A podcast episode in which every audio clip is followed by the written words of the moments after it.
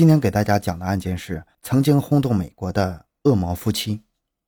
一九八零年十一月，萨克拉门托州立大学的大学生玛丽贝斯与其男友失踪，警方顺藤摸瓜找到两名嫌疑人，这是一对夫妇，男的叫杰拉德·加列戈，女的叫夏琳·加列戈。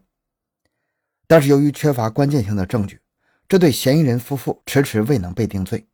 在案发一年后。夏林·加列哥突然主动向警方供出了一个惊人的信息：他们不仅杀害了那对大学生情侣，还杀害了其他女性，受害者人数多达十名。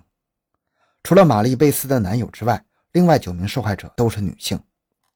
欢迎收听由小东播讲的《美国恶魔夫妇由妻子诱拐女性，供丈夫性侵后再杀害，受害者多达十名》。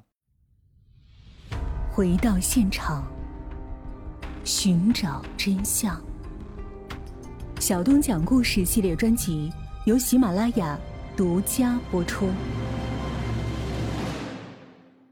萨克拉门托是加利福尼亚州首府，在八十年代，当地居民安居乐业。这里不像美国其他城市那样治安混乱，治安还是比较好的。但也正因为犯罪率低，人们的防范意识也会薄弱一些。一九八零年十一月的一天，当地警方突然接到报案，一对大学生情侣失联了，疑似卷入了一起绑架案中。失踪的两个人是萨克拉门托州立大学的学生，女的是二十一岁的玛丽贝斯索尔斯，男的是她二十二岁的未婚夫克雷格米勒。当晚，玛丽贝斯与未婚夫克雷格一起到当地的一家餐厅参加派对，他们玩得很开心，一直待到午夜时分才离开餐厅。可当这对情侣走到停车场时，他们却坐进了一辆蓝色的陌生车辆里。他们的朋友安迪和安迪的女友紧随其后。看到玛丽贝斯和克雷格坐进一辆车里，安迪以为他们是要转场去别的地方玩，于是也跟着跳上车，还问克雷格这是要去哪里。谁知克雷格竟然朝着安迪大声喊道：“你不该在这里！”实际上，当时克雷格已经意识到有危险了。他试图把安迪赶下车，希望安迪能够去寻求救援。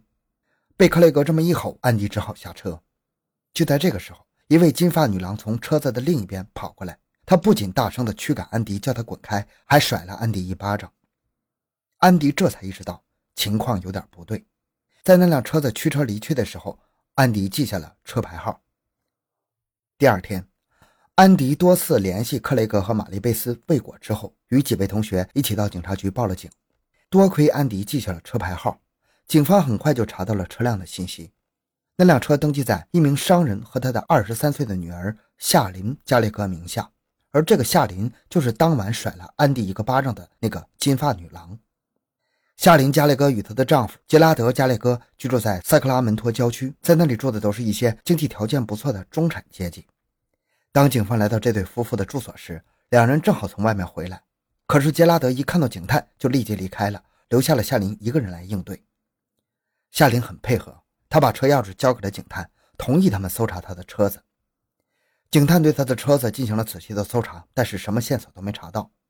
可是当警探提出要与他聊聊的时候，夏琳却以他有身孕，现在反胃，没办法交谈为由拒绝了。在这种情况下，警探们只好作罢。在他们离开的时候，要求夏琳在方便的时候到警察局去聊聊。虽然在调查这对夫妇时没有搜集到有价值的线索，但是警方没有就此放弃。他们一边派人盯着这对夫妇，一边通知其他警局协同搜查那对大学生情侣的下落。活要见人，死要见尸。玛丽贝斯与未婚夫克雷格就读于萨克拉门托州立大学。两人在一场姐妹会和兄弟会的派对上相识，两人都是非常优秀的学生，尤其是玛丽贝斯，不仅人长得很漂亮，学习成绩也非常好，在数学课程方面非常有天赋，教授对她十分看重。在父母眼里，玛丽贝斯一直都是乖乖女，她为人热情，很喜欢唱歌和跳舞，从不与人结仇。克雷格也没什么不良嗜好，而警方调查后也找不到两人与夏琳·加列戈夫妇有什么关联。他们并不认识，也没有什么能够联系到的地方。由于夏琳没有到警局去，警探们不得不再次来到他们家，希望能够跟他了解一下当时的情况。但是在那里，警探们没有见到夏琳夫妇，只见到了夏琳的父母。但他的父母对女儿和女婿的行踪一无所知。就在警探们愁于案件毫无任何进展时，一个电话扭转了局势。距离不远的埃尔多拉多县，警方在一条高速路边发现了一具男尸，正是失踪的克雷格。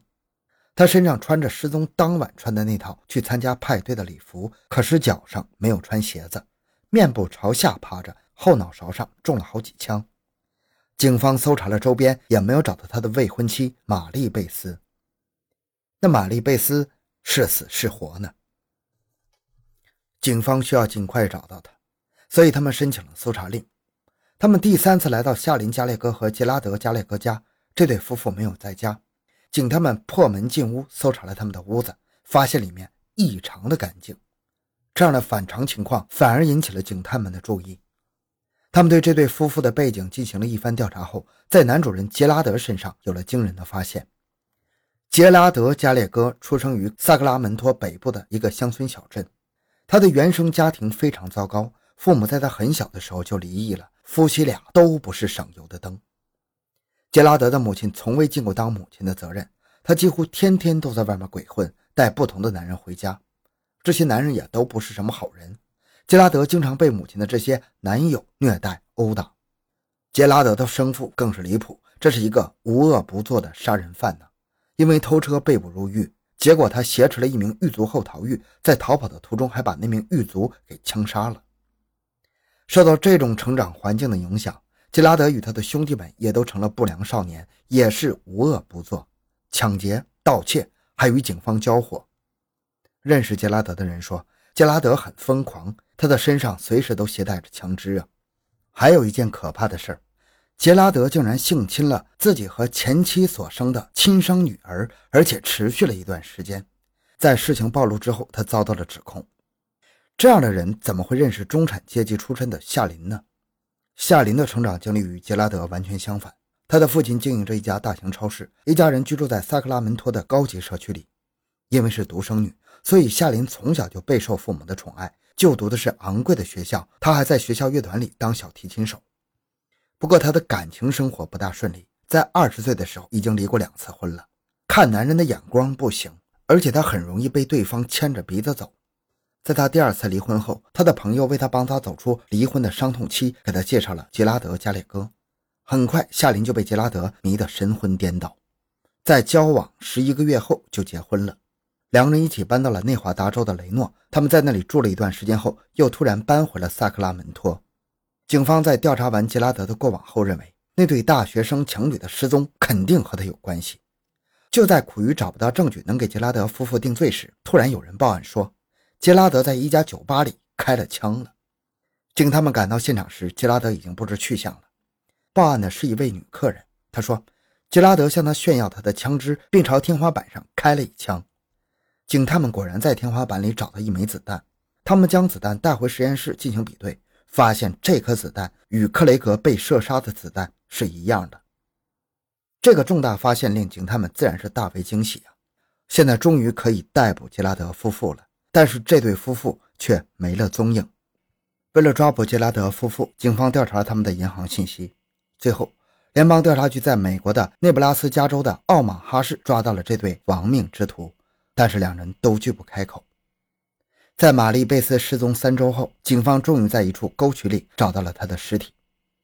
然而，因为杰拉德和夏琳一直拒绝配合调查，仅凭相同的子弹也难以将两人定罪。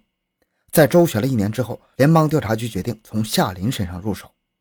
当时的夏琳已经生下了他的孩子，也许是为了孩子着想，他答应了检察方的协议，供述出所有的罪行来自保。据夏琳交代，案发当天晚上，他们去亚登购物中心寻找绑架对象，结果遇到了从派对中离开准备回家的玛丽贝斯和克雷格。在夏琳的巧言劝说下，那对大学生情侣坐进了他们的车子里。但是当他们上车之后，才发现杰拉德举着一把手枪对着他们。就在这个时候，克雷格的朋友安迪突然出现，毫不知情的他也跟着跳上了车，坐在副驾驶座上。此时的克雷格也许是希望安迪能够出去寻找救援，所以他故意吼了安迪。意识到事情不妙的杰拉德夫妇在返回家中的路途中，找了一处偏僻的地方把克雷格杀害了。随后，他们把玛丽贝斯带回了家里。杰拉德在卧室中反复的性侵玛丽贝斯，而在他强奸玛丽贝斯时，他的妻子夏琳就守在客厅里为他放风。天快亮的时候，杰拉德把玛丽贝斯从卧室里拖出来，然后塞进车子里，随后与妻子夏琳一起驱车，找了一片林地沟渠，把玛丽贝斯推下去，再朝他头部开枪射杀。如此的轻车熟路，说明他们不是新手。果不其然，在警方的追问下，夏琳供述出，加上这对大学生情侣，他们一共杀害了十个人，除了克雷格外，其余九名都是女性，他们无一例外的都遭受到了杰拉德的性侵。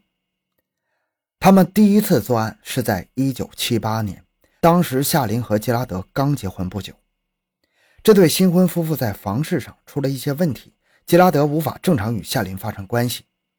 最后，他竟然向夏琳提出绑架一些女人回来，满足他的需求，以此来治疗他的功能障碍。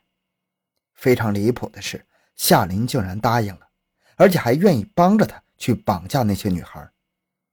由夏琳出面诱拐那些女孩，就变得容易许多了。他们第一次出门实施绑架计划就成功了。就在他们最初相识的萨克拉门托，他们在一家商场附近，夏琳诱拐了两个女孩。十六岁的奇比沃特和十七岁的隆达·施尔夫勒，夏琳问两人要抽大麻吗？两个女孩就跟着他上了车了。杰拉德拿着一把手枪坐在后座，对着两个女孩。随后，夏琳开了几个小时的车，把车开到了内华达山脉的丘陵地区。在无人区，杰拉德性侵了两个女孩，并把她们杀害了。在这次作案之后，杰拉德便带着夏琳搬走了。他们移居到了位于内华达州西北部的边境城市雷诺。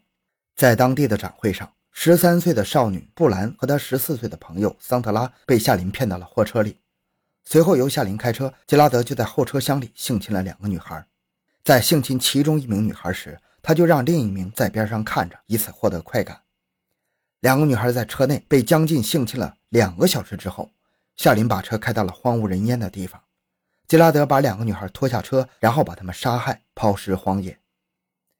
在杀害了这两个女孩之后，吉拉德与夏琳又搬回了萨克拉门托。不久后，这对恶魔夫妇又诱拐杀害了两名少女史黛西和凯伦，两人都是十七岁。在那之后，他们又诱拐了一名二十一岁的搭便车的孕妇琳达和酒吧的一名女酒保吉尼亚。一九八零年十一月，吉拉德与夏琳在诱拐绑架大学生情侣玛丽贝斯和克雷格时被撞见，而正是克雷格的朋友记下车牌报的警。这对恶魔夫妇的真面目才得以被揭开，他们的罪行终被发现。因为签署了协议，夏琳最终被判监禁十六年八个月，在一九九七年出狱了。而她的恶魔丈夫杰拉德被判处了死刑。关于夏琳的定罪，受害者家属认为她并非像她所声称的那样无辜。夏琳在法庭上强调自己是被杰拉德威胁的，称自己也是被害者。但是当时被捕之后，他并没有立刻供出所有的罪行，而是拖了一年，在与联邦调查局达成协议后才开口。有十条人命在他眼前被杀，他都无动于衷。如果不是落网，很难想象还有多少女孩被他诱拐，惨死在他们夫妇手下。好，这个案件讲完了。小东的个人微信号六五七六二六六，感谢您的收听，咱们下期再见。